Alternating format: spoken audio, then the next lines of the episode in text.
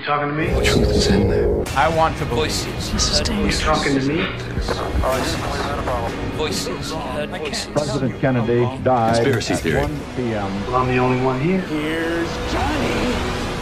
That's one small step for man,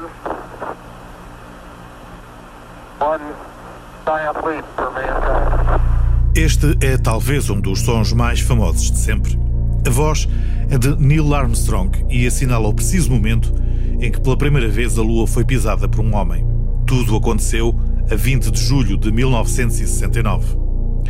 A viagem, por assim dizer, teve início no dia 25 de maio de 1961. Kennedy discursava no Congresso e explicava as opções americanas. I believe that this nation should commit itself to achieving the goal before this decade is out of landing a man on the moon and returning him safely Quase ano e meio mais tarde, o destino Lua tornava-se um desígnio nacional e o discurso preferido na Rice University transformou-se numa bandeira empunhada orgulhosamente por toda uma nação. We choose to go to the moon in this decade and do the other things, not because they are easy, but because they are hard. No dia 16 de julho de 1969, o Cape Canaveral, na Flórida, assistia ao lançamento do foguetão Saturno V, o qual levava a bordo três astronautas, Neil Armstrong, Michael Collins e Edwin Aldrin.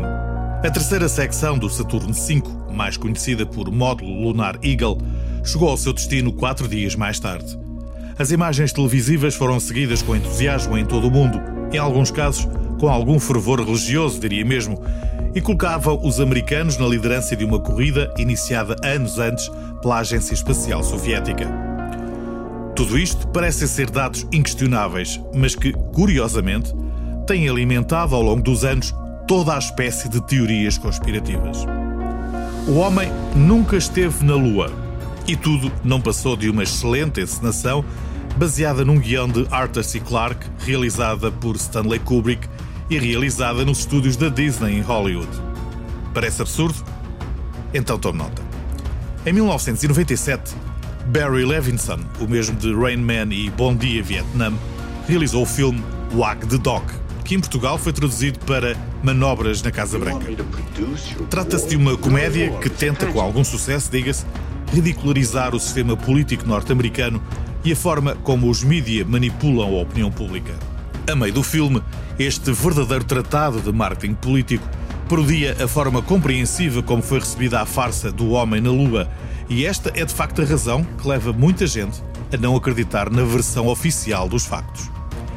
É a maior fraude do século, dizem, e que teve como único objetivo ultrapassar a União Soviética numa guerra que os americanos estavam a perder, a do controle do espaço. A partir daí, os americanos passaram a ser olhados como detentores de uma tecnologia líder e com força suficiente para aniquilar qualquer outra potência. Isto para não referir os avultados investimentos que as grandes empresas mundiais transferiram para a América.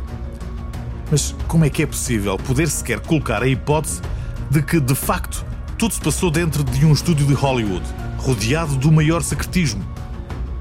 Tome então nota destes dados. Quando os astronautas colocam a bandeira dos Estados Unidos, ela ondula. Mas como, se não há vento na Lua? Em 1969, os astronautas conversavam da Lua com a Terra em tempo real. Só que, até hoje, esta tecnologia ainda não existe. Nas fotografias tiradas pelos astronautas, não é visível nenhuma estrela. O módulo de aterragem Eagle pesa 17 toneladas e, mesmo assim, pousa sobre a superfície lunar sem deixar marcas. Curiosamente, perto dele, as pegadas dos astronautas podem ser vistas na areia. Os astronautas com o fato espacial, só o traje pesa cerca de 80 kg, segundo informação da própria NASA, andam aos saltos quase flutuando, mas a areia que eles levantam caem de volta ao chão como em qualquer normal praia. Segundo Bill Kaysing, autor do livro We Never Went to the Moon, os Estados Unidos não tinham tecnologia suficiente para mandar o homem à Lua. Como se tudo isto não chegasse, em 1978, Peter Imes realizou o filme Capricorn One, o qual narra uma suposta conspiração que visa encobrir a verdade sobre a chegada do homem à Lua. O filme é baseado no livro de Bill Kaysing e promoveu esta teoria da conspiração nos quatro cantos do mundo. Enfim, razões não faltam para colocar em causa o feito americano.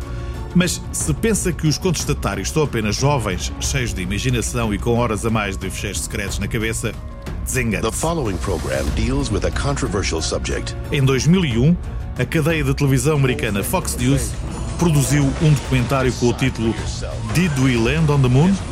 E nele são identificadas algumas destas incongruências. Mais recentemente, descobriu-se que os rolos contendo as gravações originais da aterragem lunar desapareceram, alimentando ainda mais as teorias conspirativas. Conspirações à parte, há coisas que temos como certas. Os americanos reclamaram a chegada à Lua um ano antes de Stanley Kubrick ter revolucionado a indústria cinematográfica com os efeitos especiais de 2001 Odisseia no Espaço e 15 anos antes do belga RG ter levado Tintin e amigos até à superfície lunar e Júlio Verne ter romanceado em 1853 uma fantástica viagem à Lua. Curiosamente, no livro de Verne, a cápsula era lançada para o espaço a partir de Tampa, cidade que fica a poucos quilómetros do local onde viria a ser lançada de facto a Apollo 11, cerca de 100 anos mais tarde. Para baralhar as contas, há ainda uma outra versão dos factos que defende que os americanos foram de facto à Lua. Estiveram lá. Aliás, estiveram mais do que uma vez, mas com a ajuda de extraterrestres que habitam na Área 51 na Califórnia. Tal como dizia Fox Mulder, I want to believe.